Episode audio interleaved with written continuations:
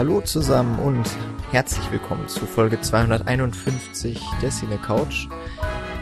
Wir sind wieder zu dritt, äh, allerdings räumlich wieder ein wenig getrennt, was uns sehr traurig macht.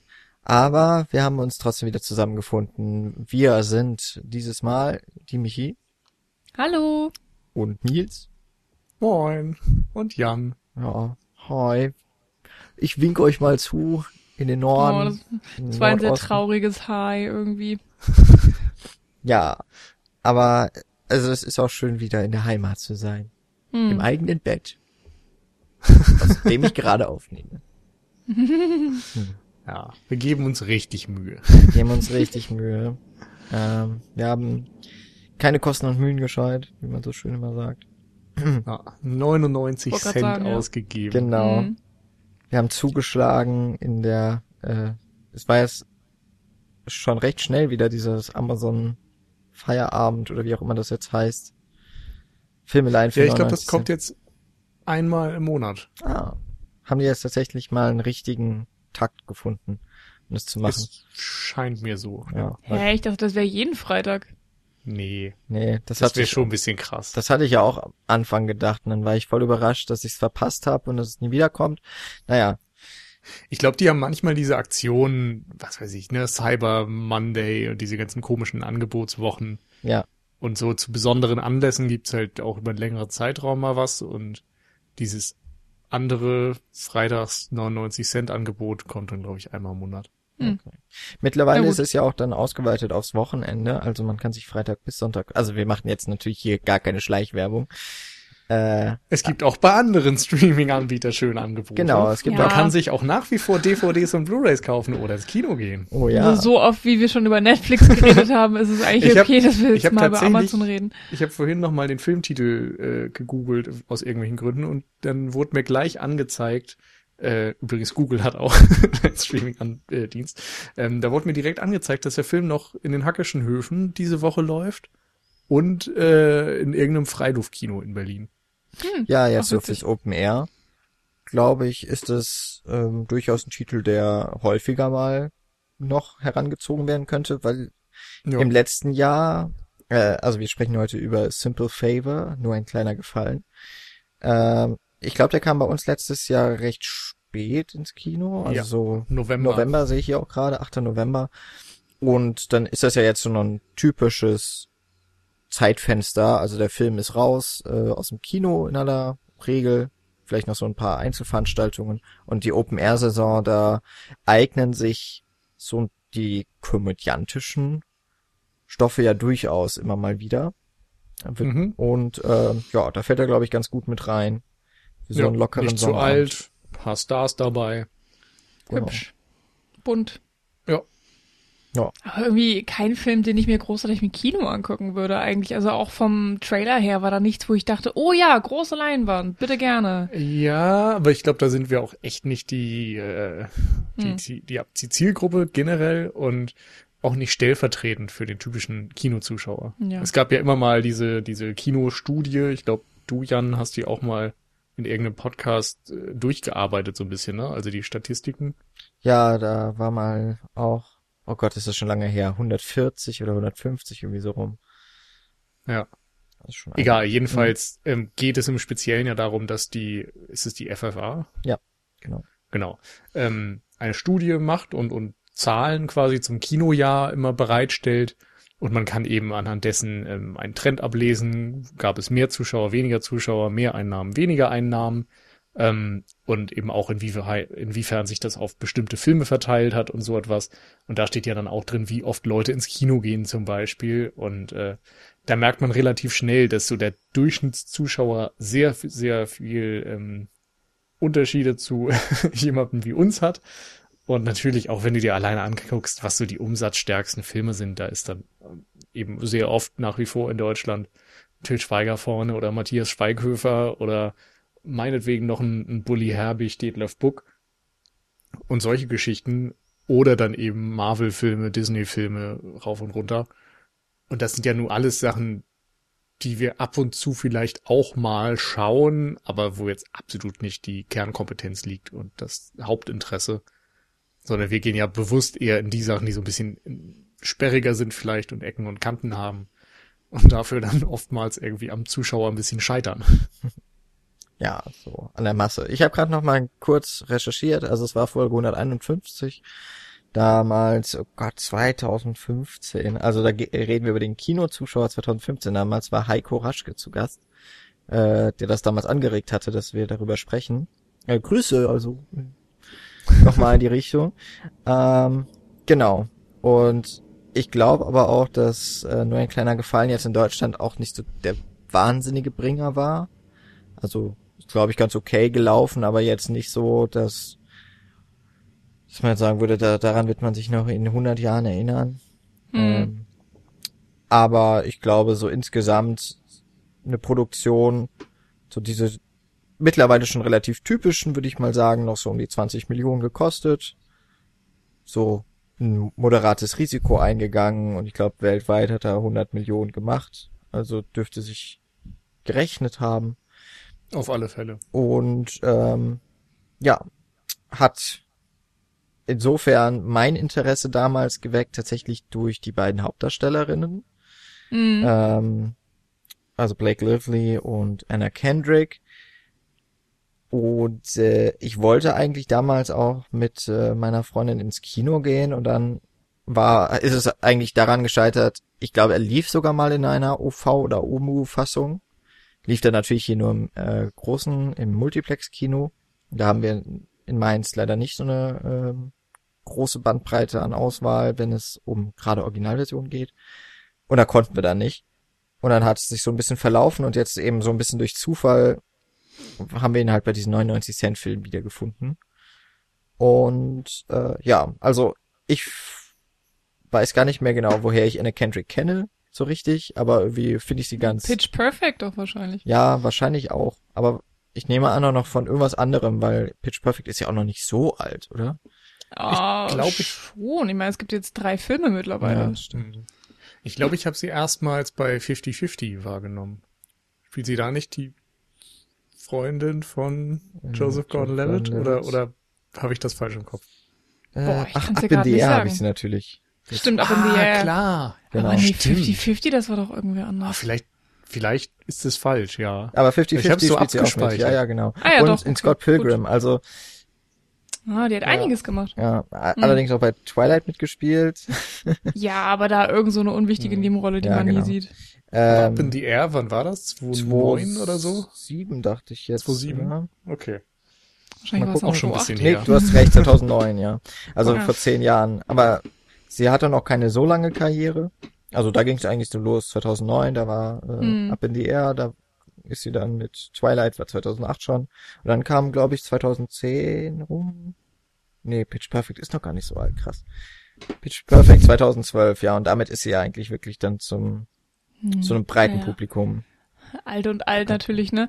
Und eben ein bisschen jünger ist jetzt natürlich auch Into the Woods. Mhm. Ähm, ich glaube, der war auch ein ganz guter Erfolg und da hat sie ja auch eine ziemlich präsente Rolle gespielt und ähm, Singen war schon immer ihre Leidenschaft. Ich glaube, sie hat ähm, auch einige Auftritte auf dem Broadway gehabt. Ja, irgendwie, weiß ich nicht, kennt man sie einfach. Ich finde, man merkt sich ihr Gesicht auch, weil sie schon ein markantes Gesicht hat. Sie ist irgendwie echt total hübsch und, und hat mal dieses mhm. Unschuldige, weshalb sie für diesen Film, über den wir jetzt sprechen, auch sehr, sehr gut passt. Aber äh, trotzdem, ja, sie bleibt einem einfach im Gedächtnis, so durch ihre markante Nase und ihr, ähm, ja, ihr großes Gebiss. Irgendwie, weiß ich nicht, ihre Zähne fallen mir immer so auf. Weil sie hat so ein krasses Lächeln auch und so einen also großen Ich hätte irgendwie Mund. gar nicht, ich hätte sie äh, visuell nicht so äh, mit markanten Zügen oder so beschreiben können. Ich habe ihr Gesicht im Kopf, aber ne, weiß ich nicht. Ich bin auch nicht gut im Gesichter beschreiben, glaube ich. Mhm. Auf jeden Fall denke ich bei ihr immer oder bei den Rollen, die sie oftmals gespielt hat und mit denen ich sie verbinde, immer an dieses Oh, Honey. Mhm. das man aus How I Met Your Mother kennt. Mhm, ja. Schon ähm, sehr naiv. Genau, immer so ein bisschen das, dieses, manchmal das Mädchen von nebenan. So ganz, so ein ganz liebes Mädel, mhm. sehr naiv, lässt sich irgendwie von allen so ein bisschen ausnutzen, aber merkt es auch nicht so ganz oder mhm. steht auf dem Schlauch und merkt es nicht. Also viel von diesem macht irgendwas und merkt es nicht, aber ist irgendwie ganz süß dabei. So diese Art mhm. von Rollen, die kann sie sehr gut spielen. Ja, ich finde, sie äh, kriegt in vielen Filmen auch immer so eine äh, einigermaßen ähnliche Rolle. Also ja, ist ja ähm, oftmals dieses Typecasting. Ja, irgendwie schon. Also klar gibt's ja auch eine Varianz und äh, sie hat auch ziemlich starke Rollen oder Rollen, äh, die sich entwickeln, die ähm, so anführermäßig drauf sind. Also in Pitch Perfect alleine ist ja wirklich auch so ein bisschen die Anführerin, sage ich mal. Aber das ist auch wieder so ein unschuldiger Highschool-Film irgendwie. Da spielt sie auch jemanden, der zehn Jahre jünger ist, als sie eigentlich ist. Oder irgendwas in der Art, also deutlich jünger Ja. auf jeden Fall. Das kann sie halt auch. Also sie hat wirklich momentan noch eine sehr große Bandbreite an Altersstufen, die sie so spielen kann. Ähm, ja. Also ich, ich muss ja sagen, ich mag sie halt auch einfach. Ich finde sie sehr süß. Aber viel lustiger ist ja immer die Frage, woher kennt man Blake Lively oder Lively eigentlich? Und bei mir ist es immer Gossip Girl, Genau. obwohl ich die Serie noch nicht mal geguckt habe. Aber ich weiß einfach, sie ist halt das Gossip Girl. Hätte ich nicht sagen können. Ich glaube, wir haben schon gestern drüber gesprochen. Blake Lively ist so, ja, kenne ich, aber ich, bei der habe ich tatsächlich auch nie ein Gesicht vor Augen, bis ich sie dann wieder sehe und denke, ah ja, die ist es. Und ich glaube, ich kenne nur The Shallows und das war's ungefähr. Äh, The Shallow, The Shallow? Glaube ich. Ja, also dieser. Also der, der Haifilm. Genau. Den, ich Ja. weiß, dass sie da mitgemacht hat, aber gesehen habe ich ihn auch nicht. Also es ist ganz komisch. Und ich weiß, sie ist mit Ryan Reynolds verheiratet und ähm, er, er, äh, sie haben auch Kinder zusammen und er sagt bei jeder Chance, wie großartig äh, und hübsch er sie findet und was für eine unfassbar tolle Frau sie ist. Ja, Okay. das war das war so mein Einstieg in diesen Film, als ich dachte, ah ja, Anna, Anna Kendrick und Blake Lively, okay, schauen wir mal. Okay, das also zum Thema Boulevard. Hätten wir das auch mal mit untergebracht. Ja, um das noch so kurz zu sagen, ich wusste nicht, dass sie verheiratet ist mit dem äh, hier Green Lantern Darsteller, dessen Namen ich schon wieder vergessen habe. Aber sie hat ja in Green Lantern auch mitgespielt. Hm. Oder Pikachu. Ah ja, What? der, der Ah ja, spricht ja stimmt. jetzt auch noch. Oh Gott.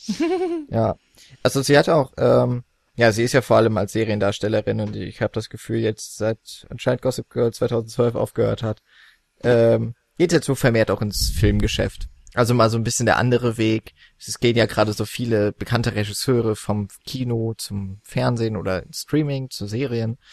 Und äh, bei ihr ist es jetzt immerhin als Schauspielerin natürlich der andere Weg, der ähm, ja, also mal gucken. Ich fand jetzt trotzdem immerhin, das ist schon mal eine ganz andere Rolle, glaube ich, als in The Shallows. Einfach was ich äh, jetzt so erwarten würde, weil den habe ich noch nicht gesehen, wobei ich ja wahnsinnig auf High-Filme stehe. äh, aber sie hat ja auch in Café Society schon mitgespielt, also in einem der noch nicht so lange zurückliegenden Woody Allen-Filme. Mhm. Ähm, also und The Town. Ich glaube, da spielt sie sogar auch eine relativ Ah. große Rolle, ne? Aber Äh, kann ich jetzt auch nicht Ja. festlegen. Das sagt mir jetzt nix. The Town ist ähm, so ein, so ein Ben Thriller, Affleck-Film, ne? Gangster, Bank heißt sonst was von Ben Affleck. Hm. Mit, wie heißt er, äh, Jeremy Renner? Ja. Und noch so ein paar anderen. Also insofern, Fand ich, glaube ich, damals ganz gut. sie, sie hat schon, also sie macht da auch in, in verschiedene Richtungen, ähm, aber ich glaube, sie ist halt auch eher so als das so eine Art It-Girl, oder? Würde ich jetzt mal sagen. Ich weiß es nicht. Also äh, vielleicht assoziiert man das mit ihr aufgrund ihrer Gossip Girl Rolle, weil die war ja so extrem äh, fashionbewusst und äh, ja Stilikone und was weiß ich und ähm, also ich glaube im im echten Leben ist sie auch ähnlich äh, stilbewusst, aber mein Gott, das muss man in Hollywood auf ja irgendwie auch sein.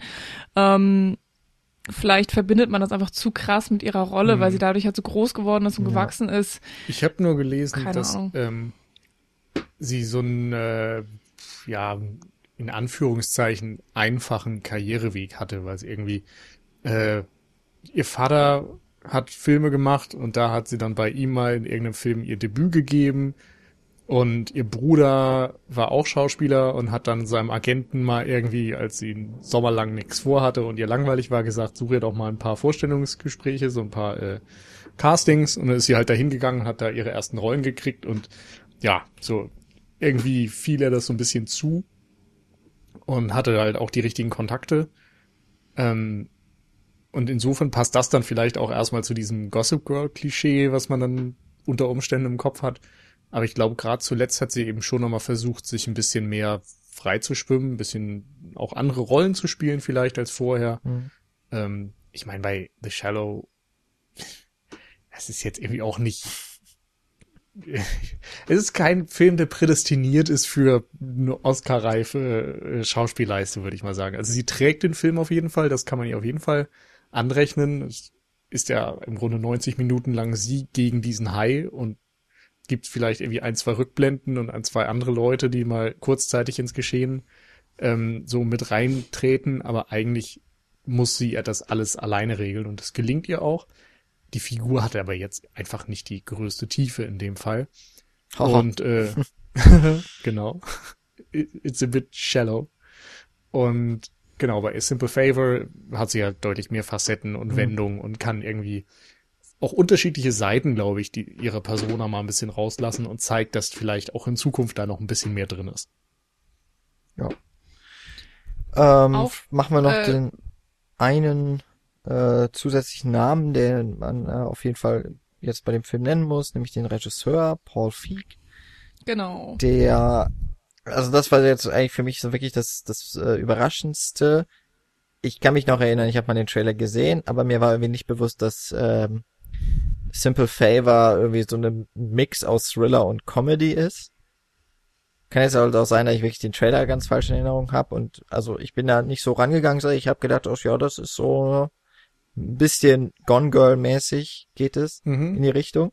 Ähm, aber Paul Feig ist ja auch bekannt geworden ähm, als zum einen, ich glaube, mit seiner Serie Freaks and Geeks und hat auch Office ein paar Folgen gedreht und hat dann eben The Heat mit äh, Melissa McCarthy und Sandra Bullock, dann noch dieses Spy. Also er hat mhm. viele dieser sehr erfolgreichen Komödien gedreht in letzter Zeit und ist dann ja vor ein paar Jahren mit dem Reboot von Ghostbusters so in, in den mega Shitstorm der, der Geeks reingeraten.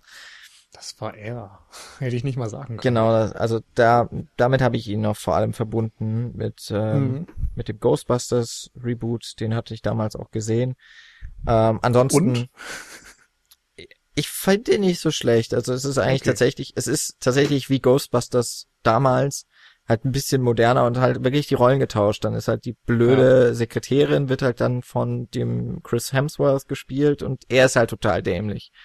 Also es wird einfach komplett umgedreht und äh, ja, die Witze sind halt, es ist halt so eine, er hat so einen bestimmten Humor. Ich sehe ja auch gerade, dass er irgendwie mit diesem, ach, er hat da mitgespielt, den Knocked Up. Das ist so aus wie so Judd Apatow. Und in, in mm. dieser, in dieser ähm, Richtung würde ich ihn auch eher so einordnen. Das ist so der, der derbe Humor. Teilweise auch sehr direkt und äh, Slapstick. Hm. Und es hat viel mich, Impro, oder? Das kann auch noch sein, ja. Mm. Also ich könnte mir vorstellen, dass Melissa McCarthy und äh, hat doch hier auch mit der, äh, es fällt mir der, ihr Name nicht ein, auch von äh, SNL bekannt. Tina Fey? Ich wollte sagen, da gibt es so viele. ja, es gibt leider viel zu viele. Ähm, ja, auf jeden Fall. Die, die, du meinst, meinst du die, die auch bei Bridesmaids mitgespielt ja, hat, genau. mit den braunen Haaren, die, äh, oh Gott, wie heißt sie denn? Genau. Ah, ich glaube, ich weiß. Aber ich weiß nicht, wie sie heißt. Ich habe sie jetzt gleich rausgesucht. Kristen mhm. Wiig, so. Äh, Ach, die? So, und ich, ich glaube, da, das, und Kate McKinnon auch, genau. Äh, ich glaube, dass die alle auch auf jeden Fall so Impro. ja, es, es, es sind einfach zu viele gute Komödianten. Ähm, stimmt. Naja, auf jeden Fall war ich dann so ein bisschen überrascht, dass gerade er so einen Film macht. Ähm, und, auf, und dann, als ich den Film gesehen habe, habe ich dann auch gemerkt, okay, also es ist schon, schon deutlich seine Handschrift mit drin.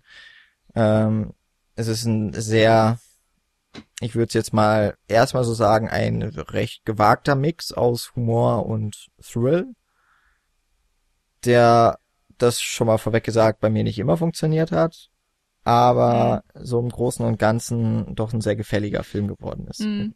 Be bevor wir da jetzt in die Tiefen gehen, ähm, ich finde halt bei seiner Filmografie auch sehr interessant, äh, dass er so extrem viele Filme hat, also fast alle, wo du ja so einen ähm, großen Frauencast mhm. hast. Also nicht nur eine Frau in der Hauptrolle, sondern der, der ganze Cast ist irgendwie durchsetzt mit Frauen. Also das finde ich wirklich bemerkenswert. Ähm, ich habe jetzt tatsächlich von den ganzen nur Bridesmaids gesehen.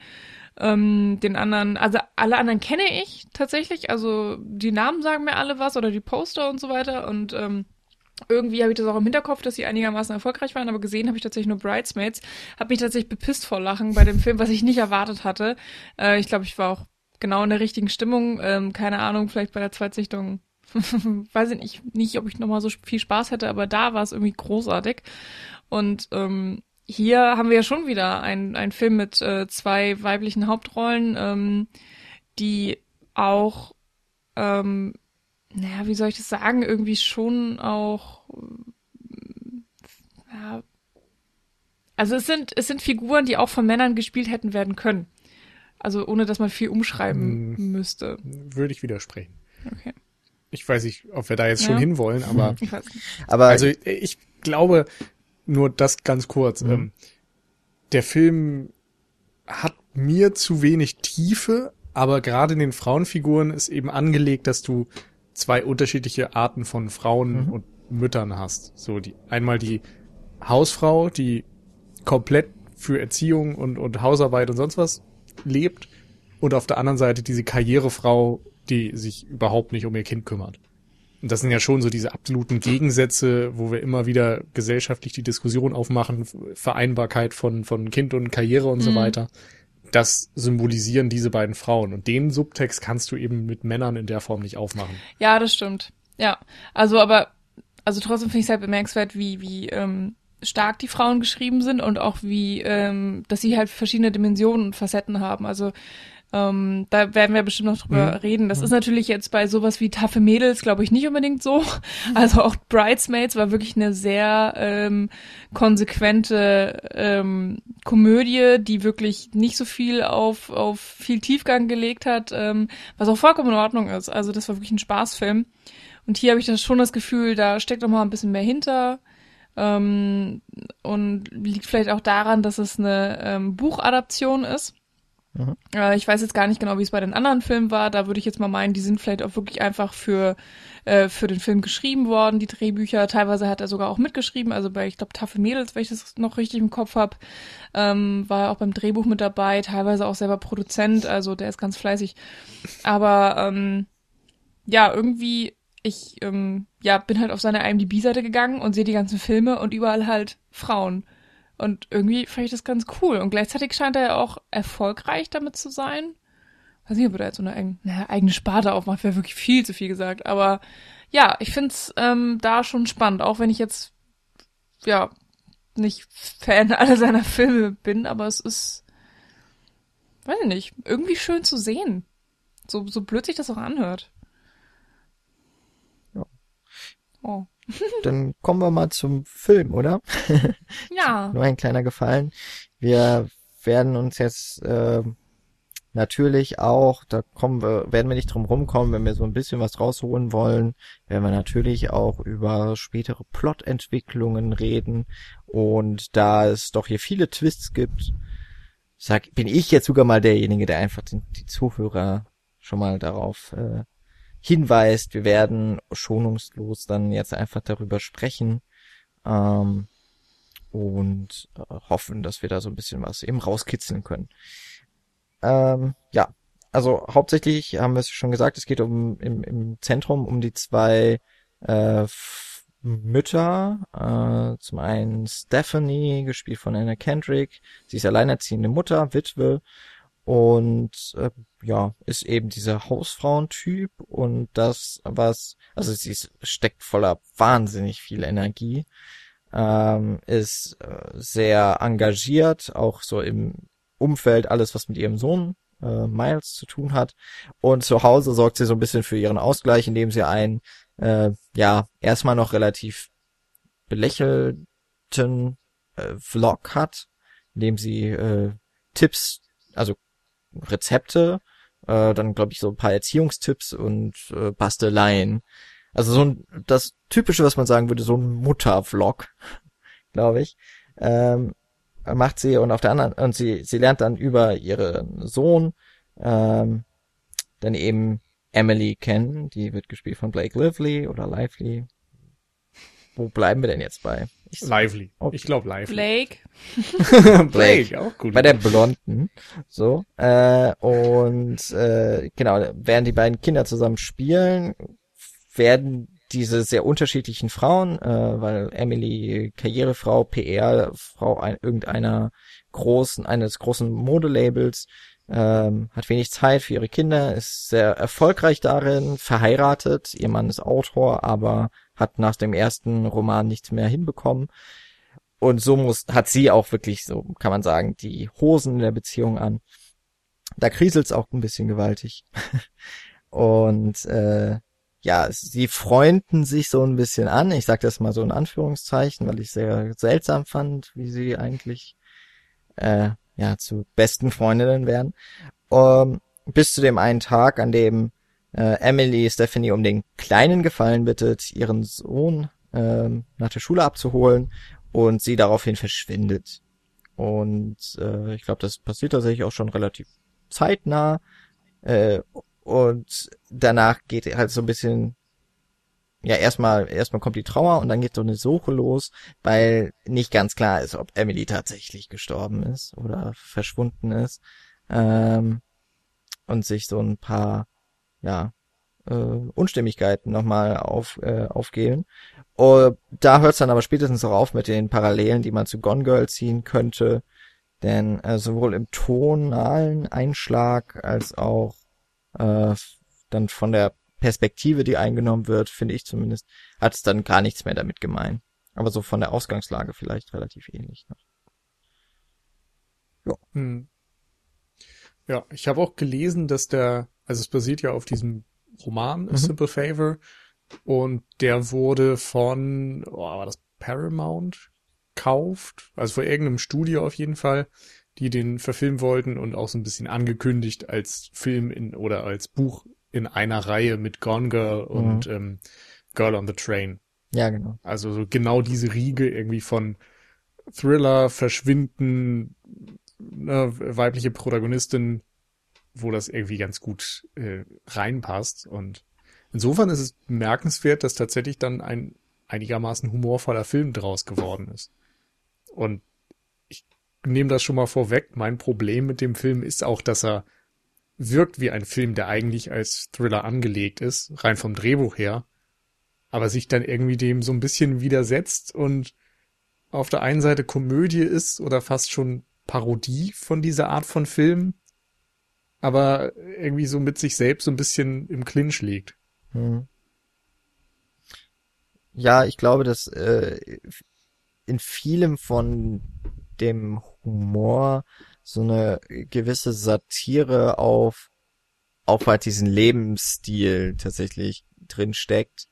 Gar nicht mal so sehr aufs Genre, glaube ich, aber mhm. es zum Beispiel dieser teilweise sehr passiv-aggressive Ton, den dann Stephanie in ihren äh, immer wiederkehrenden Vlog-Beiträgen hat, da steckt, glaube ich, schon viel von so einem Klischee eben dieser ähm, typischen Wife Mutter, also die, die Haus, Hausfrau Mutter, alleinerziehende Mutter. Ich glaube, da steckt da schon so vieles drin, aber er verpackt es dann auf eben eine auch sehr überdrehte Art und Weise, weil ja auch die Hintergrundgeschichte von ihr jetzt nicht gerade aus dem Leben gegriffen scheint, sondern es ist halt auch total überkandidelt. Ähm, funktioniert schon so, aber es, äh, der Film wirkt dann irgendwie doch in viel dieser, auch generell in seinem Gehabe so ein bisschen drüber. Ich kann jetzt auch nicht sagen, inwiefern das mit dem Buch übereinstimmt. So wie ich es gelesen habe, wurden wohl ja auch schon die Buchrechte oder die, die Filmrechte äh, für das Buch noch vor Erscheinen des Buches erworben. Mhm, ja. ähm, also hm. wurde wohl auch schon mit einem gewissen Vor, also schon gewissem Vorschuss der Autorin gegenüber, äh, dass das wohl auch recht erfolgreich werden könnte, dieses Buch. Ähm, also ich äh, habe es vor allen Dingen so gelesen, dass ähm, das äh, mit dem Film ähm, also einerseits dieses dieses perfekte Leben ähm, aufs Korn genommen werden soll, beziehungsweise auch gezeigt werden soll, auch hier in, in den tollen Suburbs oder ich weiß gar nicht, wo wir uns befinden, aber so diese ne, Fassade ist halt wirklich nur der Schein. Mhm. Anderthalb Und, Stunden außerhalb der Stadt, wird gesagt. ah, okay. Und das halt ähm, ne, dass du ein tolles Haus haben kannst und irgendwie bester Job und äh, tollste Klamotten und dass da äh, trotzdem halt ein dunkler schwarzer Kern schlummert und ähm, äh, die Ehe ist nicht das, was sie scheint. Und genauso bei ähm, bei der Figur von Stephanie, ähm, sie hat da irgendwie ihren süßen kleinen Vlog und sie ist das perfekte Mädel mit mit der perfekten Energie und auch bei ihr stimmt halt so einiges nicht, beziehungsweise ähm, sie ist unglücklich und hat diese diese Einsamkeit, die sie mit sich trägt. Und das äh, wird einerseits im Laufe des Films eben so ein bisschen äh, durch Gespräche deutlich gemacht. Andererseits finde ich, wird es auch durch den Humor einfach so ähm, ja gezeigt, dass, dass es eben hm. nur Fassade ist und äh, manchmal hatte ich das Gefühl, gut, da endet der Tiefgang auch. so, es wird ja. halt einmal angekratzt und gesagt und dann war's das. Und ähm, manchmal kann man sich aber auch vielleicht noch mal ein bisschen mehr reindenken oder so. Also was ich spannend fand, was äh, wahrscheinlich im Buch auch noch mal ein bisschen deutlicher rauskommt, ist, dass ähm, beide Frauen eine dunkle Vergangenheit haben oder einfach äh, sehr schwierige traumatische Situationen erlebt haben und beide halt auf eine komplett andere Art und Weise damit umgehen, die zu ähm, verstecken oder die, die zu vergessen, wie auch immer, oder es einfach nicht nach draußen scheinen zu lassen. Also Stephanie ist dann ja diese mega quirlige, ich ähm, tue alles damit, äh, weiß ich nicht, ähm, alles, was ich kann, was in meiner Macht steht, ich organisiere alles, ich mache alles, ähm, ich hm. backe 15 Kuchen und dann mache ich noch die Dekoration für das Schulevent und äh, ja, weiß nicht, singe noch ein Lied und bin einfach immer fröhlich ähm, und lasse lasse die die die Traurigkeit nie durch. Und bei Black Lively, ja, die ist dann halt die Mutter, die anscheinend nicht, also Probleme hat, irgendwie eine richtige Bindung zu ihrem Sohn irgendwie aufzubauen, beziehungsweise sich hundertprozentig so ähm, klischeehaft mutter, mütterlich um ihren Sohn zu kümmern und gerne auch mal zum Alkohol greift, äh, sich ähm, in ihrer Arbeit vielleicht auch vergräbt. Äh, das fand ich irgendwie ganz interessant, dass diese Frauen doch gewisse Ähnlichkeiten haben, aber beide dann in so eine komplett andere Richtung gehen. Hm. Ich finde, dass bei beiden Müttern irgendwie so hervortritt, dass sie unter wahnsinnigem Druck stehen. Ähm, und damit aber eben auch unterschiedlich umgehen, dass es bei, also bei beiden hat es so auch einen ökonomischen Aspekt. Ähm, Stephanie erzählt ja, dass sie eigentlich nur von der Lebensversicherung ihres verstorbenen Mannes leben, aber das auch nicht mehr lange reichen wird. Und sie ich, man hat so ein bisschen auch das Gefühl, sie, sie weiß halt auch keinen Ausweg und sie macht eben gerade auch so viel, um sie vielleicht daran nicht denken zu müssen. Und Emily auf der anderen Seite hat ja so ein bisschen das Problem dieses Luxus, dass sie sich nach dem großen Erfolg des Romans ihres Mannes so viel geleistet haben, und letztlich gibt es jetzt nicht so richtig den Weg zurück. Und sie hat wohl auch einen Job, den sie zwar gut macht, aber wo sie eben auch zu jemandem geworden ist, der sie vielleicht gar nicht unbedingt sein möchte. Es wird auch immer wieder so gesagt, dass eigentlich Emily, Emily ganz anders ist als ähm, vielleicht auch als man zuerst denkt. So, dass ja selbst ihr Ehemann sie nicht richtig kennt. Irgendwie so ähnlich sagte das, glaube ich. Ähm, dass sie mehr so ein Geist eigentlich auch ist. Und ich finde, das sind immerhin, also das sind auf jeden Fall schon mal einfach von der Anlage dieser Figuren ähm, sehr starke Kommentare. Das ist vielleicht auch etwas, was ich noch weniger, aber wir alle, auch weil wir keine Eltern sind, noch nicht so nachvollziehen können, am eigenen Leibe zumindest. Aber doch etwas, wo man sich, glaube ich, reinfühlen kann und äh, was mir aufgefallen ist. Hm. Hm. Ja, ist auf jeden Fall ein guter Punkt. Also ist mir jetzt gar nicht so aufgefallen, aber stimmt auf jeden Fall. Und ähm, da wundert mich dann aber gleichzeitig, wenn, wenn Stephanie so ein, weiß ich nicht, Duracell-Hase ist und irgendwie alles äh, schafft und machen kann, dann denke ich mir so, warum hat sie keinen Job? So, eigentlich weiß ich nicht, die ist doch schlau und äh, engagiert und ehrgeizig und alles und irgendwie ist sie dann ja, hat sie halt ihren Vlog. Mhm. Und ähm, ich meine, man kann natürlich auch sagen, dass das, äh, dass das ein Job ist, aber so, der bringt halt natürlich nicht richtig Geld und, und sie hat mhm. Geldsorgen. Mhm. Und also, aber es ist für die Geschichte natürlich sehr dienlich. Also so eine Fragen führen oft auch nirgendwo mhm. hin, das ist mir mhm. bewusst. Und ja, vor allem finde ich, passt es auf eine Art zu ihr, weil sie dann doch wieder sehr in diesen klassischen Rollenbildern festhängt, dass sie ne, eben kochen und backen mag und kann und dann auch so Haushaltstipps und Backtipps und Basteltipps auf ihrem Kanal äh, behandelt und dass sie ja irgendwie eher auch als sie dann später äh, mit mit Sean anbandelt ähm, für ihn auch wieder so die die Hausfrau spielt, die ihm den Rücken frei hält und sowas. Also ich, es wirkt so ein bisschen so, als wäre sie halt da zu tief drin und hätte irgendwie entweder nicht die ähm, die Überzeugung, da auszubrechen oder wie gesagt, dann einfach diese, diese gesellschaftliche Prägung. Und weiß ich nicht. Also sie ist so eben, das hatten wir auch gesagt, so ein bisschen naiv, so ein bisschen angepasst. Ich glaube, ihr würde es sehr schwer fallen, einfach eigenständig zu sagen, so ich mache das jetzt und ich bin jetzt irgendwie so die die Powerfrau und und stell das auch so selbstbewusst in den Raum, sondern sie ist eine Powerfrau, die sich das aber irgendwie gar nicht selbst eingesteht. Mhm. Dass sie eigentlich vielleicht noch mehr könnte oder was anderes könnte oder so. Ich meine, das ist ja erstmal ihre Entscheidung so zu leben. Das ist ja auch okay so. Das, das darf ja jeder so machen. Aber wie gesagt, ich glaube, ihr fehlt auch ein bisschen die Fantasie, einen anderen Weg zu sehen. Ich denke, was da eben auch mitschwingend ist und was man vielleicht auch nicht ganz wegschieben darf, sie ist halt auch eine alleinerziehende Mutter und dass es für diese Person einfach extrem schwierig auch ist. Und was wir am Anfang schon erwähnt haben, diese Vereinbarkeit von Beruf und Familie. Und für sie ist Familie halt alles. Und mhm. ähm, dieser Vlog ist irgendwie das, was das beides noch so am nächsten zusammenbringt, weil das etwas mehr oder es ist sowas wie ein Hobby, hat aber auch von der Art und Weise, wie engagiert sie es angeht und äh, auf ihre Form, also so semi-professionell auf jeden Fall das durchzieht, dass das ja schon so etwas auch von einem Job hat. Und ich glaube sogar, dass sie auch zu Emily mal sagt, dass es ein Fulltime-Job ist, äh, eben Mutter zu sein. Hm. Und das ist ja auch schon ein Kommentar, den man wieder auch ins, in die Gesellschaft so generell tragen kann, was ja auch immer wieder mal Thema ist, dass so Sachen wie Haushalt zum Beispiel immer noch so von der gesamten, so in der großen Breite der Gesellschaft noch nicht so sehr als gleichwertige Arbeit quasi angesetzt wird.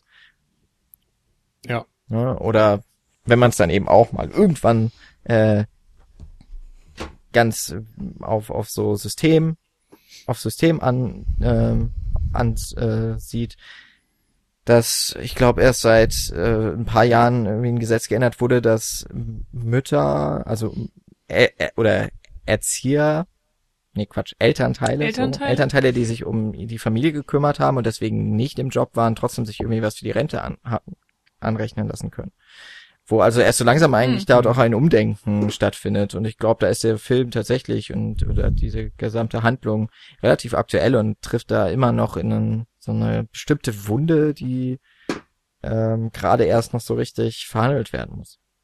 Mhm. Ja. Fand es damals auch ganz schön. Äh, wir treffen ja im Film auch viele andere Mütter mhm. durch natürlich auch die anderen Kinder und so weiter. Und ähm, Steph äh, Stephanie redet ja auch in ihrem Vlog immer zu den Moms. Also es ist ist halt so die Welt der Frauen, aber dann gibt's doch diesen einen alleinerziehenden Vater. Ähm, ich habe den Namen des Schauspielers jetzt nicht parat, ich kenne ihn ja auch nicht wirklich, ich weiß nur, dass er auch bei Book of Mormon, glaube ich, mal mitgemacht hat auf, im Broadway. Ähm, aber das fand ich irgendwie ganz süß, dass er da wenigstens hm. diesen einen Vater, oder ist er überhaupt alleinerziehend? Also jedenfalls der eine Vater, der ist irgendwie immer mit dabei. Ja. Ähm, taucht am Ende auch dann irgendwie nochmal auf. Ja. Ähm, sehr merkwürdige Rolle. Also er hat auch nicht viel zu sagen, aber immerhin so der der eine ähm, die eine Ausnahme ist mit dabei. so ja. wie, wie so ein Quotenschwarzer. Irgendwie haben wir da den Quotenmann in dem ganzen Sumpf von Frauen. Müttern, so, so rumgesagt. Ähm, ja. Aber Jan, du hast ja auch schon so ein bisschen angedeutet, ähm, äh, so Emily und Stephanie werden beste Freundinnen. Und das war auch so ein Ding, das, ich hab's nicht gefühlt. Man, das ist so eine Sache, die kriegt man äh, ziemlich schnell am Anfang des Films erzählt, durch den Vlog eben auch, ähm, weil Stephanie dann rückblickend erzählt, äh, wie Emily verschwunden ist, wie das alles überhaupt dazu kam. Und ähm, ich hatte das Gefühl, die haben sich zweimal getroffen und waren einmal betrunken zusammen und fupp waren sie beste Freundinnen. Und das, das, ja, es kam, es hat für mich nicht funktioniert. Es kam bei ja. mir leider nicht an. Es gibt ja sogar noch einen Moment danach, als ähm, Blake Lively schon verschwunden ist und äh, dann Dings von der Polizei befragt wird. Äh, Dings. Ja. Stephanie. Oh Gott, Stephanie. Ja. Wie, wie heißt die Schauspielerin? Anna, Anna Kendrick. Kendrick. Anna Kendrick. Ich, mir ging das gerade so, ich wusste bei Blake Lively nicht mehr den Rollennamen und bei Anna Kendrick nicht mehr Anna Kendricks Namen. Äh, ich bin sehr gut mit Namen, muss man dazu wissen. Das ist bestimmt auch noch nie aufgefallen in diesem Podcast. Äh, der Punkt jedenfalls, sie wird von der Polizei befragt zum Verschwinden und sagt dann, ja, wir sind beste Freunde. So, how long did you know her? Uh, ja, several weeks oder so sagt sie. Also die kennen sich seit ein paar Wochen und bezeichnen sich irgendwie gegenseitig als beste Freundinnen. Allein das hat natürlich auch so ein, äh, weiß ich nicht. Also für mich war das direkt so ein, so ein Moment, wo ich dachte, okay, das sollte jetzt eigentlich für jeden Polizisten im Verhör ein Alarmzeichen sein, dass da jemand meint, seit ein paar Wochen äh, da irgendwie Best Friends zu sein. Vielleicht du hast ja zum Beispiel auch gesagt, Michi, ist das einfach auch das amerikanische Ding, dass man ein bisschen schneller sehr intensiv mit Leuten befreundet ist oder, oder so intensive Verbindung vielleicht zu Menschen aufbaut, während man vielleicht im deutschen Kulturraum ein bisschen zurückhaltender ist mit sowas, gerade als Norddeutscher. Ja, ich glaube, es ist gar nicht mehr die intensivere Beziehung. Ich glaube, die bezeichnen sich viel, viel schneller gegenseitig als Freunde. Ja, das, also so meinte ich so. dass man, dass man schnell einen, einen intensiveren Kontakt irgendwie fühlt oder so benennt, aber vielleicht sich auch einfach eher und schneller drauf einlässt. Ich weiß es nicht. So oder so fand ich jedenfalls, war das auch so ein Punkt, wo man ja, in einem Thriller vielleicht auch direkt so einen Moment gehabt hätte von wegen, oh oh, oh was sagt uns das? So, entweder ist da jetzt die unschuldige Person, die sich, ohne es zu merken, in die Scheiße reitet, oder da steckt doch noch mehr dahinter und wir haben vielleicht einen unzuverlässigen Erzähler. Mhm. Und hier war es dann einfach nur so, aha, naja gut, vergessen wir es wieder. Ich würde so ein bisschen widersprechen. Ähm, Fange ich mal damit an, das mit dem beste Freundinnen, also ich sehe das in dem Film auch nicht. Es gibt so zwei Dinge, die ich bei dem Film wirklich nicht gefühlt habe, die immer mal wieder betont werden. Das eine ist eben das mit diesem besten Freundinnen-Ding. Und das andere ist, dass Emily immer mal wieder sagt, wie sehr sie ihren Sohn liebt wo es aber keine einzige Szene gibt, die das mal zeigen würde. Es gibt nur, dass sie es sagt und das ist, vielleicht soll das auch bedeuten, dass die sich das so einredet, dass sie Mutter ist oder vielleicht soll es einfach diese Liebe sein, die halt eine Mutter zu ihrem Kind hat, aber man hat nicht eine einzige Szene, die belegen würde, dass das, was sie sagt, stimmt. Und so ähnlich ist das irgendwie auch mit diesen Best Freundinnen. Wir sehen, dass die sich kennenlernen und man hat halt von Anfang an das Gefühl, Emily nutzt halt Stephanie auch so aus. Tut sie ja auch. ja. ähm, aber dass dann von Stephanie ausgeht und sie so sehr schnell da, diese Situation umarmt und versucht da etwas für sich rauszuziehen, nämlich endlich mal eine Bekanntschaft mit einer Person, die irgendwie zu funktionieren scheint, weil sie ist ja ziemlich alleine. Das mhm. bekommen wir immer wieder mit und auch die anderen Mütter und der Vater ähm, aus dieser Kindergruppe. Ich weiß gar nicht, ob das schon Schule ist wirklich. Äh, Grundschule steht hier. Ähm, die sind ja auch eher abgeturnt von diesem, du hast es vorhin Duracell-Hase genannt, Michi, äh, von dieser geballten Energie und diesem totalen Enthusiasmus. Das ist so diese Strebermutter irgendwie, also wo nicht das Kind mm. der mhm. Streber ist, sondern die Mutter selber. Ähm, und ich glaube, dass sie das einfach so, sie, sie nimmt das so gerne an, dass da mal eine Person ist, mit der sie Zeit verbringt, auch wenn das total die komische Quality Time ist, irgendwie, die sie dann mit Martini und äh, während halt die Kinder oben spielen, so verbringen. Und ja auch Emily nicht so richtig nett zu ihr ist. Ähm, es gibt ja auch diese eine Situation, wo dann äh, Stephanie ein Foto von ihr macht und die dann schon so, das ist ja auch schon so eine Vorausdeutung auf den spätere oder auf die Hintergrundgeschichte, ähm, da sehr kalt und äh, fast schon bedrohlich reagiert, äh, fast schon übergriffig wird, hatte man das Gefühl. Und ich find's dann so ganz schön, dass in zum Beispiel diesem einen Gespräch, da ist dann ja, glaube ich, auch schon der Ehemann mit dabei, äh, weil der holt ja auch die Polizei.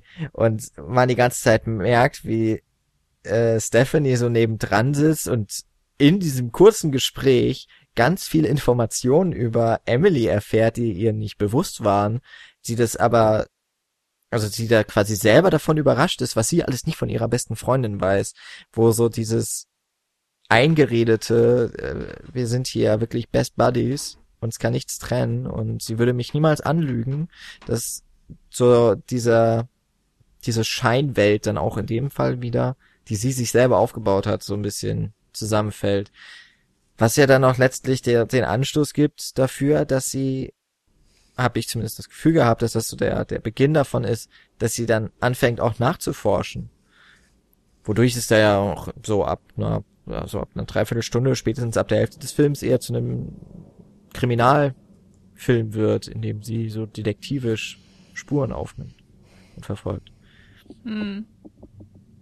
Äh, also ja, tatsächlich die, die Liebe von, äh, von, von Emily zu ihrem Sohn, äh, das ist auch irgendwie so ein Ding, was nicht so richtig funktioniert. Auch irgendwie ganz komisch da ist halt wirklich auch nur der Sohn Mittel zum Zweck, damit die sich irgendwie halt kennenlernen. Und das finde ich so ein bisschen schade, weil bei Stephanie, bei ihrer Figur ist es noch echt viel besser auf, ausgebaut. Also da bedeutet der Sohn auch wirklich was und ist nicht nur so ein Beiwerk, habe ich das Gefühl. Aber genauso habe ich auch das Gefühl, dass der Mann von Emily, ähm, Sean? Sean. Mhm. Mensch, guck mal. ähm, Den habe ich mir aus irgendeinem Grund gemerkt.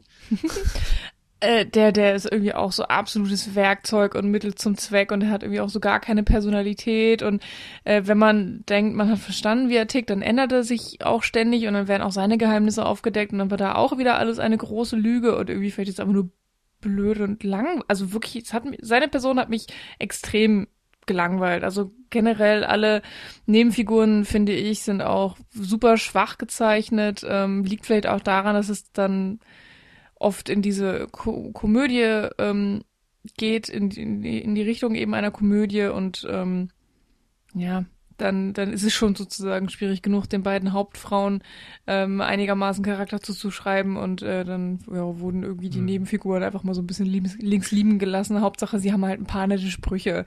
Das fand ich irgendwie schon sehr schade. Also da gibt's irgendwie nichts, was mir großartig im Kopf geblieben ist, außer dass Sean halt irgendwie ein Arschloch ist. Ähm, ja, und sein Kind hat ab und zu mal irgendwelche lustigen Sprüche, aber die fand ich auch irgendwie nicht so witzig. Nee, bei ihm ist ja noch so, dass er am Anfang, als wir ihn zum ersten Mal sehen, ist er irgendwie der krasse Womanizer Emily gegenüber. Und dann, als sie weg ist, ist er irgendwie total schnell wieder so vom zwischendurch mal so der, der Karrieremann. Und dann der liebende Vater. Und dann irgendwie doch wieder so betrügerisches Arschloch und so. Es ist irgendwie alles gleichzeitig und nichts davon so richtig, aber es hat keinerlei Konsequenz. Das, ja, weiß ich nicht. Gleichzeitig, jedes Mal oder, oder je mehr wir drüber sprechen, habe ich das Gefühl, eigentlich will das Drehbuch Gone Girl sein. Das möchte schon irgendwie diese ganze Thriller-Handlung haben und ein bisschen was über Männer und Frauen und Rollenbilder und sonst was erzählen und das irgendwie anhand dieses Kriminalplots aufdröseln. Und dann mixt sich aber eben dieser Humor da rein. Und ist ja okay, kannst du ja so machen. Aber ich verstehe irgendwie nicht, also was tatsächlich damit bezweckt wird, weil wenn du Humor nutzt, dann, dann, äh, ich weiß nicht, mein Gefühl ist, der Film nutzt Humor einfach nur irgendwie für, für ein bisschen Unterhaltung, um eben ein paar Lacher zu haben und fertig. Und nicht, um damit irgendwas zu vertiefen oder um Themen jetzt irgendwie nochmal ähm, mit einem anderen Blickwinkel zu versehen oder sowas. Also du könntest ja versuchen, ähm, weiß ich nicht, entweder dich über diese Rollenbilder lustig zu machen oder vielleicht auch durch Humor ein bisschen Empathie zu wecken, dadurch, dass es noch absurder ist oder noch trauriger ist vielleicht, was da passiert und es ist dann so traurig, wie alleine irgendwie die eine Figur ist, dass du wieder drüber lachen müsstest oder bei ihren tollpatschigen Versuchen sich anzunähern an irgendwen lachen musst oder so. Aber irgendwie, ich spüre es nicht. Also für mich ist das nur so ein Beiwerk. Ich weiß nicht, wie oft euch das ging, ob da irgendwie ein Gefühl dafür da ist, warum Humor jetzt hier nötig war oder wichtig war. Ja, gute Frage. Für mich ist der Humor auch größtenteils ein Fremdkörper in diesem Film. Ich finde nämlich, dass dieser Thriller-Plot echt cool ist. Ich mag die Wendungen, die er hat. Ich mag auch, ich mag tatsächlich die Figur von Sean, weil der auch nur ein Spielball der beiden Frauen wird. Ähm, ja, es ist eine Figur, die nur geschrieben wurde als Mittel zum Zweck, aber vielleicht ist es auch einfach so ein bisschen ähm, ungewohnt, weil es eben mal ein Mann ist und nicht so sehr eine Frau. Ähm, mhm. Weil er auch sehr passiv ist. Und bei dem Humor, äh, um, um da jetzt gerade gar nicht so weit wegzugehen, ich kann mich gar nicht an so viele Szenen erinnern, die so wirklich witzig sind äh, oder auf oder witzig sein sollen, die so die, dieser Humor so, ich weiß auch nicht, weil es Paul Feig nicht lassen kann oder so, weil es halt sein Ding ist. Mhm. Ähm, ich finde, in diesen Vlog-Sachen funktioniert es ganz gut. Mhm. Weil, weil das auch wie so auf einer zweiten Ebene funktioniert. Da wird ja auch immer mal gebrochen mit den Medien. Also, dass wir zum Beispiel ja diesen, diesen Desktop quasi sehen, äh, mit Bildstörungen und die Kommentare, die live geschrieben werden. Und da, wie so Anna Kendrick das so verpackt, das, was ich auch schon mal anfangs erwähnt hatte, dieses passiv-aggressive, das da manchmal mit drin ist. Ich finde, da funktioniert das ganz gut. Das ist so diese eine Form von Humor. Und die andere Form, die ist halt für mich komplett mittlerweile verbunden mit diesem letzten Gag dieses Films. Und das ist der äh, Toyota, dieses das typische Auto der, der Suburbs, ja, auch ein Hybrid natürlich. Mhm, Prius, äh, damit ne? wird dann ähm, Emily umgefahren. Und auch total, also wirklich so fast schon wie, könnte eine Muppets-Film sein, so ähm, Puppentrick-mäßig. Und dann kommt noch so ein Spruch hinterher, den ich schon wieder verdrängt habe.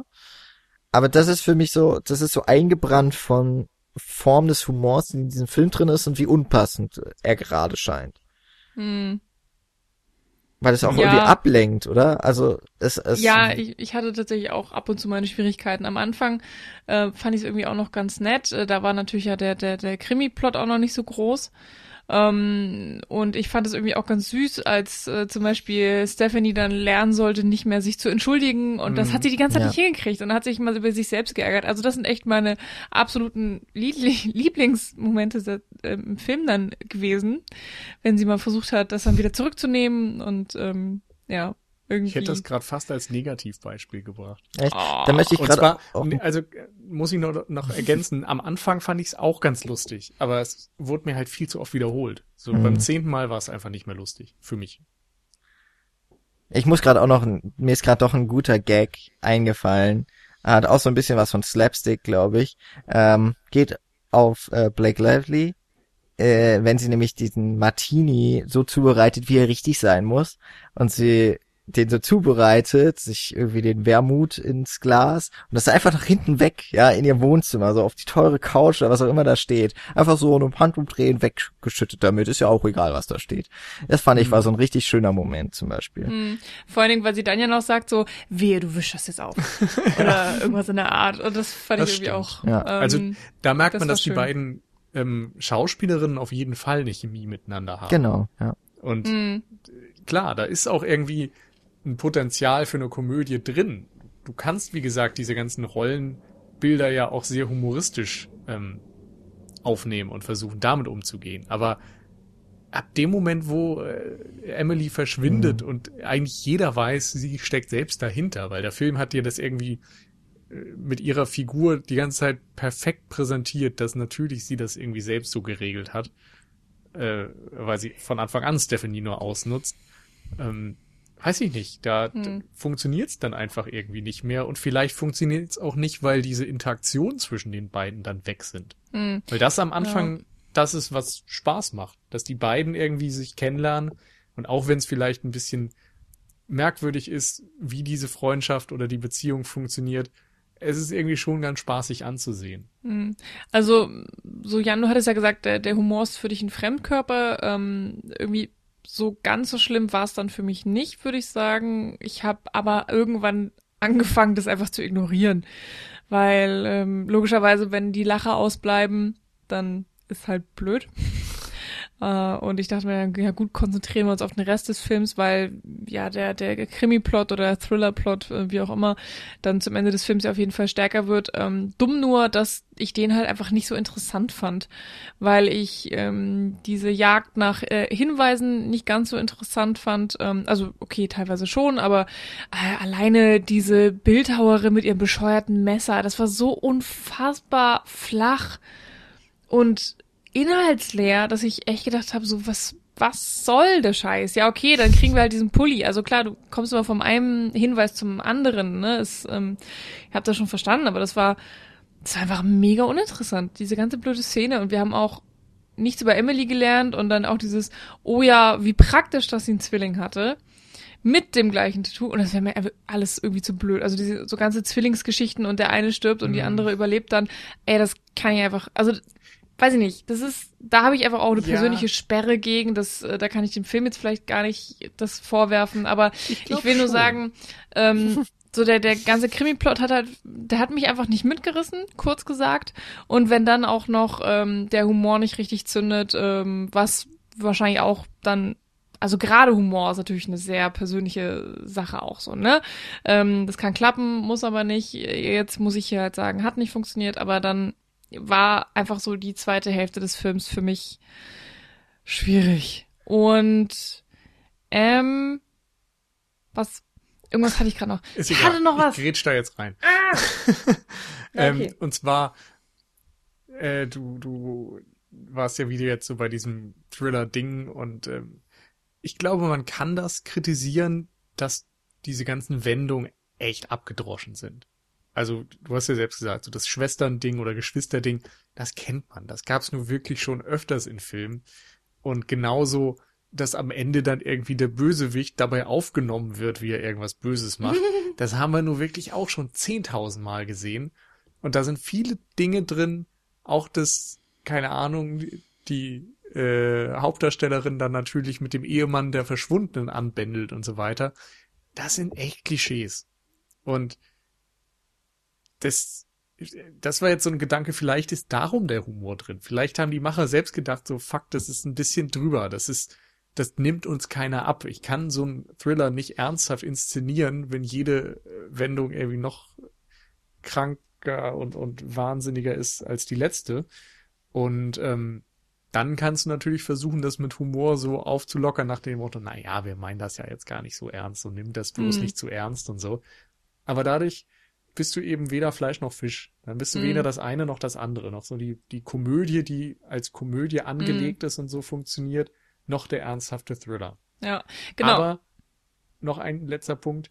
Ähm, ich habe am Anfang gesagt, wir sind vielleicht nicht die Zielgruppe für diesen Film im Kino gewesen. Mm. Und das habe ich gestern beim Schauen letztendlich auch gedacht, weil es gibt nun mal auch jede Menge Leute, die sagen, ich schaue keine Thriller oder Horrorfilme oder sowas, weil das ist mir alles zu schrecklich. Das ist mir zu düster und zu bedrohlich und zu bedrückend und da passieren schlimme Dinge und eigentlich will ich das gar nicht sehen. Und jetzt haben wir nun mal einen Thriller vor uns, der auf dem Papier auch diese Wendung hat und auch die Kriminalwendung und sonst was und ein bisschen Polizei und Ermittlung und was man eben so an Standardsituationen in diesem Bereich kennt aber es ist leichtfüßig und es ist ein bisschen lustig und es ist nie im wahrsten Sinne des Wortes düster und dunkel, sondern es ist immer irgendwie schön hell durchleuchtet und freundlich und, und ähm, mit diesem US-Touch inszeniert, den man eben aus vielen modernen US-Filmen kennt. Einfach so ein bisschen, ne? Glatte Oberflächen, schönes Licht, hm. bisschen bunt, aber so ein bisschen pastellig. so, in dem Stil. Also ich glaube, das ist ein Film, der wenig, der seinem Zuschauer auf eine Art wenig zumutet. Also keine schlimmen Dinge und so. Du kannst ihn einfach weggucken und ein bisschen Spaß haben. Aber das ist dann eben auch der Punkt, den ich ihm persönlich am meisten vorwerfen würde, dass er irgendwie sich nicht traut, so was richtig Eigenständiges und, und so zu sein, dass er irgendwie seinen eigenen Stärken vielleicht nicht vertraut und sich so ein bisschen zwischen die Stühle setzt, um bloß keinem weh zu tun. Hm. Ja. Also lustigerweise bei diesem ganzen äh, düsteren und mit komödiantischen Einfällen und so weiter ähm, musste ich auch an Get Out denken, weil äh, da haben wir auch diese krasse Spanne zwischen absoluten Horroreinlagen und und dann äh, auch visuell driftet es ja teilweise sehr krass ab und äh, zu wirklich deutlichem Humor. Ich kann den Humor jetzt gar nicht mehr beschreiben. Aber auf jeden Fall waren da extrem große Lacher drin und da hat es für mich irgendwie richtig gut funktioniert, diese Mischung. So merkwürdig die auch war. Ich weiß auch, dass viele das ganz schrecklich fanden. Viele sind aus Get Out rausgekommen und meinten so, ey, was sollte das denn? Ich dachte, ich gucke einen Horrorfilm und dann, dann sind da diese merkwürdigen Gespräche und diese äh, Charaktere, die so komisch miteinander reden, so, äh, was sollte denn genau dieser TSA-Agent oder so, vor allem am Anfang des Films, ähm, so, hä, weiß gar nicht, äh, ne, wie soll ich damit umgehen? So vollkommen für den Kopf, vor den Kopf gestoßen. Ähm, ich fand's großartig. Bei mir hat Get Out vollkommen gezündet. Und ich kann aber nicht sagen, wo jetzt großartig der Unterschied ist bei der Mischung in Get Out und bei der Mischung hier in äh, Simple Favor. Ja, bei Get Out würde ich jetzt zumindest mal sagen, ist der Humor, der setzt sich mit der gleichen Thematik auseinander. Also in Get Out geht es ja um einen schwarzen jungen Mann, der zum ersten Mal die weißen Eltern seiner weißen Freundin kennenlernt und mit dieser für ihn unangenehmen Situation ähm, dann diverse äh, Klischees und, und Vorurteile und tatsächliche äh, Probleme im Umgang mit unterschiedlichen Ethnien durchgespielt werden. Und das ist eben sowohl beim Humor der Fall, als sich diese ach so liberalen Eltern dann eben doch als so ein bisschen verkappte Konservative oder verkappte Rassisten outen und diese, ne, dieser Alltagsrassismus, der dann so ein bisschen weggelacht wird, das ist da drin und, und weiß ich nicht, Polizeigewalt ist manchmal in diesem Film etwas sehr bedrohliches und manchmal etwas, über das du lachen kannst. Aber es ist immer Teil dieses Themas. Und darum würde ich sagen, ist ich meine, ich weiß nicht, ob, ob wir jetzt wirklich diese beiden Fil Filme gut miteinander vergleichen können, aber ich finde da ist schon ähm, recht eindeutig, warum man bei Get Out vielleicht sagen kann, das funktioniert für diesen Film insgesamt. Und hier weiß ich eben nicht, ob der Humor tatsächlich in allen Teilen dem Thema, äh, das Thema unterstützt. Und mhm. überhaupt, ob das Thema jetzt tatsächlich ist, dass es unterschiedliche Arten von Frauen oder unterschiedliche Arten von, von Müttern gibt? Oder ist es irgendwas anderes? Ich hab, der Film verfolgt eben aus meiner Sicht nicht so richtig ein Thema und dadurch, ja, geht dann auch vieles von dem, was er so tut, nicht auf. Ja, ich glaube auch, dass wir, also, was wir am Anfang so hervorgehoben haben, diese verschiedenen Ideen, vielleicht auch Lebensentwürfe oder äh, Rollenbilder, die, die äh, so in der Gesellschaft vorherrschen, ob das jetzt wirklich ein großes Thema dieses Films sein sollte. Ich glaube, im Endeffekt ist es erst einmal einfach die, dieses Buch gewesen, diese Geschichte. Ich nehme an, dass es auch hauptsächlich ein Thriller ist, der hier durch diesen persönlichen oder durch den Stil des Regisseurs, der eben mit dem Stoff in Verbindung gesetzt wurde, die Comedy-Elemente mit dran bekommen hat. So fühlt es sich für mich zumindest an.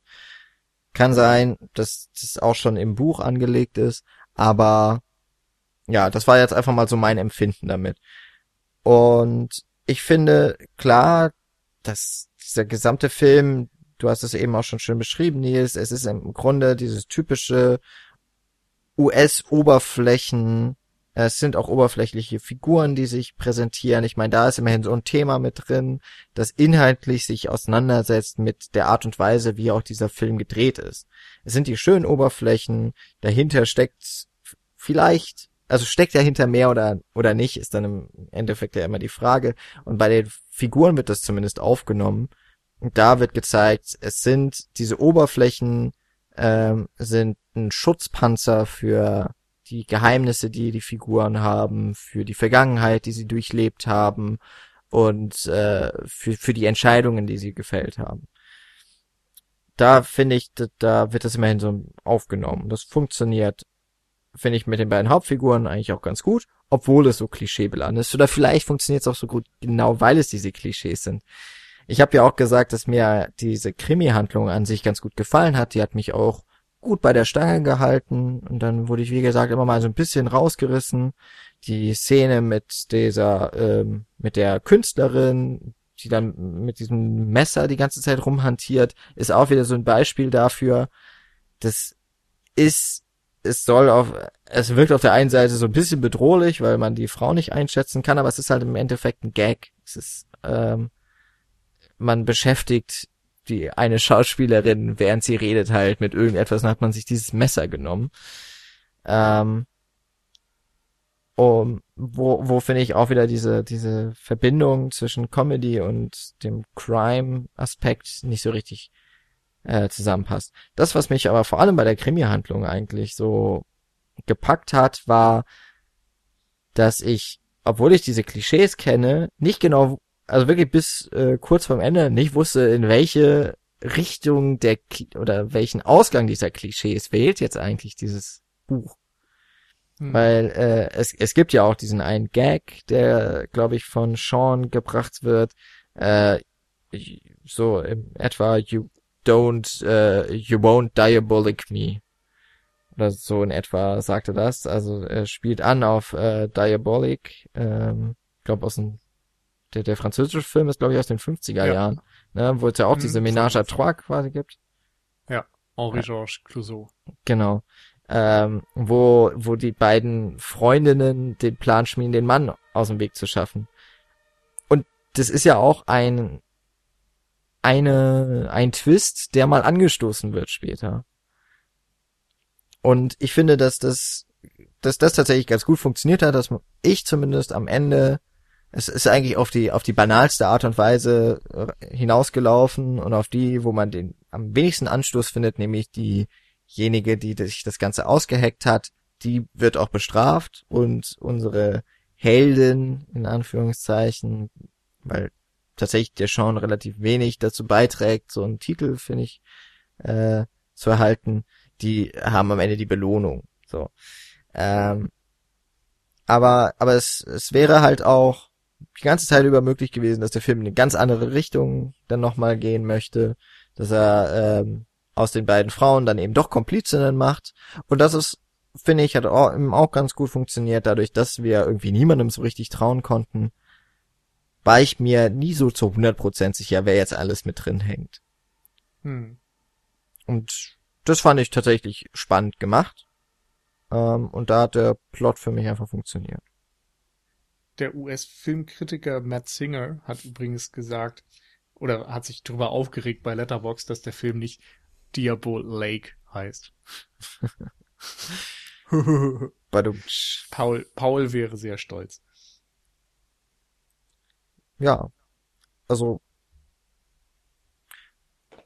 Man, ich weiß ja nicht, äh, ich denke mal, das könnte auch ein Witz sein, der kam erst beim Film dazu und man hat halt den Titel des Romans genommen. Vielleicht. Eine Erklärung.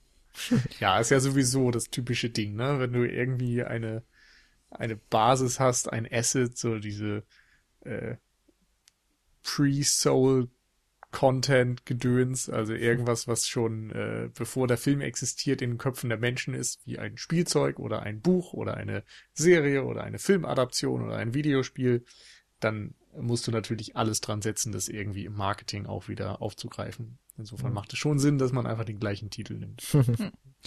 Äh, bleiben wir doch vielleicht nochmal äh, bei Sachen, die positiv waren bei diesem Film. Ähm, Bleiben dabei. Ja, weil äh, Jan ja die Krimi-Geschichte so gut fand. Gehen wir wieder hin, meinetwegen. Ähm, ich muss nämlich sagen, äh, so von wegen Diabolik und 50er und so, wir haben ja auch ähm, sehr, sehr viel äh, Musik der 50er Jahre, auch, also französische Lieder da drin. Ja, ähm, 50er, oder? Ich glaub, 60er, oder 60er 70er, meinetwegen. Ja, also halt älter. Ja, und also Chansons ähm, so. ja, Chansons ist nochmal was ganz anderes. Teil. Hm. Egal. Egal.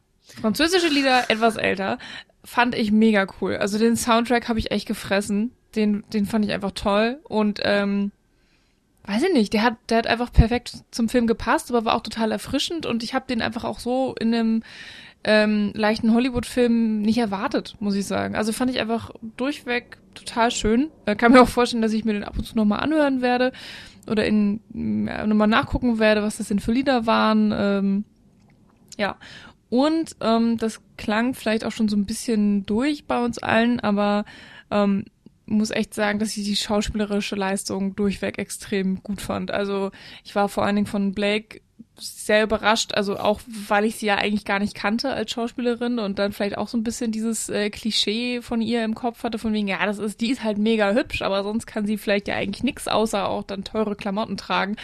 Und ich finde, eigentlich hat sie den Job richtig gut gemacht und sie hat Facetten gezeigt und ähm, äh, größten, größtenteils wusste ich jetzt auch wirklich nicht so, äh, wann sagt sie die Wahrheit, kann man ihr trauen, wann kann man ihr trauen, was will sie eigentlich, was ist ihr Plan, so äh, das war schon ganz cool. Also auch wenn ich jetzt nicht so der größte Fan des Films bin, war ich doch eigentlich auch nie unbedingt gelangweilt. Ähm, der ist ja auch einfach hübsch anzusehen. Äh, Nils hat es ja schon gesagt, so lichtdurchflutet, ein bisschen bunt und so und reiche Häuser und äh, lustige Klamotten und all der Quatsch. Also ähm, ja, da haben die schon echt nichts falsch gemacht und ähm, das Zusammenspiel zwischen Anna Kendrick und Blake Lively, Lively war dann teilweise auch wirklich sehr unterhaltsam. Also da hat man einfach ähm, die Chemie zwischen den beiden gespürt, dass sie sich wirklich so die Bälle gegenseitig zugeworfen haben. Und ähm, ja, die, diese, diese extrem unterschiedlichen Charaktere haben da für mich auch teilweise richtig gut funktioniert. Dass sie so aneinander geraten sind, dass man gesehen hat, okay, das funktioniert eigentlich überhaupt nicht, weil die so unterschiedlich sind und gleichzeitig ähm, wollten vielleicht beide, dass es funktioniert und dann war's, dann hat's auch funktioniert diese, diese komische Beziehung, die sie da haben. Oder die, die Gespräche jedenfalls. Ähm, ja, das kann ich dem Film auf jeden Fall zugute halten. Und ja, hat mich äh, durchweg positiv überrascht. Ich würde auch also, noch mal die Kostüme wirklich äh, hervorheben, weil das, was Black Lively ja. da vor allem anzieht, das ist schon irgendwie krass. Das sieht äh, an ihr sehr stylisch aus und obwohl ich ja nichts von Mode verstehe, das, das waren halt schon geile Kostüme einfach, die äh, total drüber mal waren. Es passte auch irgendwie immer zur Situation und hatte auch, also ich finde auch, das war genau wie das Schauspiel so manchmal von den beiden so ein bisschen drüber. Also ein bisschen Camp-mäßig, mhm. aber ähm, hat irgendwie voll da reingepasst. Also das fand ich echt großartig. Ja, also ich fand den Film zumindest kurzweilig. Ich fand die Schauspieler sehr gut, da schließe ich mich an und den Soundtrack auch. Mhm. Und ansonsten bin ich mir eben nicht sicher, ob ich den Film nicht mag, weil er objektiv Schwächen hat oder ob er einfach so weit weg von meinem Geschmack ist, dass er mir nicht gefallen kann. Ähm, aber wie gesagt, ich mag meine Thriller eben auch düster und ernsthaft und tiefgründig und das will A Simple Favor eindeutig gar nicht sein. Ähm, und mit dem Endresultat wurde ich eben nicht so glücklich, aber ich denke schon, dass er gewisse Stärken vorzuweisen hat und auch seine Freunde finden wird und das letztendlich auch zurecht. Das war ein sehr diplomatisches Fazit, muss ich sagen. Tja, ich weiß auch nicht. Werden wir schon, ja schon altersmilde? Echt, na, es gibt halt wirklich furchtbare Filme und schlechte Filme und es gibt solche wie A Simple Favor und der, der fällt jetzt nicht in die ganz furchtbare Kategorie, da bin ich mir schon sehr sicher. Ich weiß nicht, ich finde eben einfach diese Wendung zu abgedroschen und dass er zwischen den Stühlen steht und ich habe irgendwann an dieser ganzen Krimi-Handlung völlig das Interesse verloren und an den Figuren auch so ein bisschen und mir war auch zu klar, dass Emily einfach die, die Böse in Anführungszeichen ist. Mhm. Also da, ich weiß nicht, eigentlich, ja, nee, eigentlich ist er nicht gut. Aber ich will halt trotzdem jedem zugestehen, dass er damit seinen Spaß hat. Das ist lieb. Ansonsten wären wir jetzt hier voll konträr und du würdest mich dafür schassen, dass ich doch auch Spaß hatte mit dem Film. Ja, es ist ein Skandal. Ja. Also den nächsten Film suche ich auf jeden Fall wieder aus. ja. Das darf sich nicht wiederholen. ja, gut, damit können wir leben, denke ich. Wobei bist du nicht schon beim übernächsten Film dran? Äh, Dann wäre ja Michi jetzt eher. Viel ist das so? Hat ja, Michi nicht King Kong ausgesucht? Nee, das war auch hm. ich. Ach so, ah, aha. Nee, ich dachte, weil dann doch äh, im Juli steht doch der Sette Charlie an. Ah, das stimmt natürlich. Aber ich möchte meinen Wunsch doch nicht für den doofen Sette Charlie wegschmeißen. Uh, der doofe Sette Charlie, wenn das Arne hört. Nein, das, das schneiden wir raus. Mm. Hm. Schauen wir mal. Ja gut. Ähm, ich wäre so eigentlich durch mit meinen Ja, Erkenntnissen aus dem Film. Ja. Ha haben wir noch äh, etwas also ganz Wichtiges vergessen? Denkt ihr, wir können uns, wir hatten uns mal vorgenommen, dass wir vielleicht über den neuen Jim Jarmusch-Film in naher Zukunft sprechen. Das äh, hm. könnten wir ja mal so lose, ohne eine große Versprechung zu machen, äh, mal hier ankündigen, dass es vielleicht einen Zombie-Film im nächsten Podcast geben, geben könnte. Ja, mal sehen. Äh, ansonsten auf jeden Fall, dass wir im Juli dann im, uns äh, wieder den Themenmonaten äh, zurückbesinnen. Äh, und dann wird es eben im Sette Gialli mindestens einen, äh, es war, ihr habt ihr euch schon auf eine deutsch-italienische Koproduktion, glaube ich, geeinigt. Genau, hatten wir. Also Genau. das äh, Geheim... Nee, warte, heißt es Geheimnis? Die silberne Handschuhe. Ja. Irgendwas mit den grünen Handschuhen. Waren es nicht silberne Handschuhe? Nee, grüne Stecknadel. Ah, Ach, das Geheimnis der grünen auch. Stecknadel. Hm. Whatever happened to Solange. Oder Solange oder, oder wie auch immer. ah ja. So, Okay. so heißt er. Ein Glaub Edgar Wallace Massimo. Dallamano. Ja, genau. Also sehr viel, was wir jetzt schon durcheinander bringen können, was hoffentlich dann, äh, wenn es soweit ist, ein bisschen mehr geordnet wird. Naja, da, da bist du dann ja mit Arne gefragt und dann, da seid ihr in eurem Element. Ja, soweit. Ne? Müsst ihr dann. Ja, wir, wir wir sind ja, wir stehen ja dazu, keine Experten in diesem Thema zu sein. Das ist sehr gut. Das ist ja generell unser Anspruch. Also, ich bin sonst natürlich ein absoluter Experte in allem, In allem. nur hier nicht. Alles klar. Gut. Dann bedanken wir uns bis zu diesem Zeitpunkt alle, die noch bei uns sind, äh, fürs Zuhören. Ähm, tut uns doch auch mal einen kleinen Gefallen und äh, klickt auf unsere Internetseite cinecouch.net. Dort findet ihr auch unsere äh, Accounts bei Facebook und Twitter. Da findet ihr uns als Cinecouch und natürlich bei iTunes oder Spotify oder ich denke mal so ziemlich jedem Podcatcher eurer Wahl äh, könnt ihr unseren Feed abonnieren und somit auch alle bisherigen mit dieser 251 Folgen und vor allem, was viel wichtiger ist, unsere zukünftigen Folgen nicht mehr verpassen. Ja, vielen Dank fürs Zuhören, vielen Dank für das Gespräch und bis zum nächsten Mal. Tschüss. Ciao.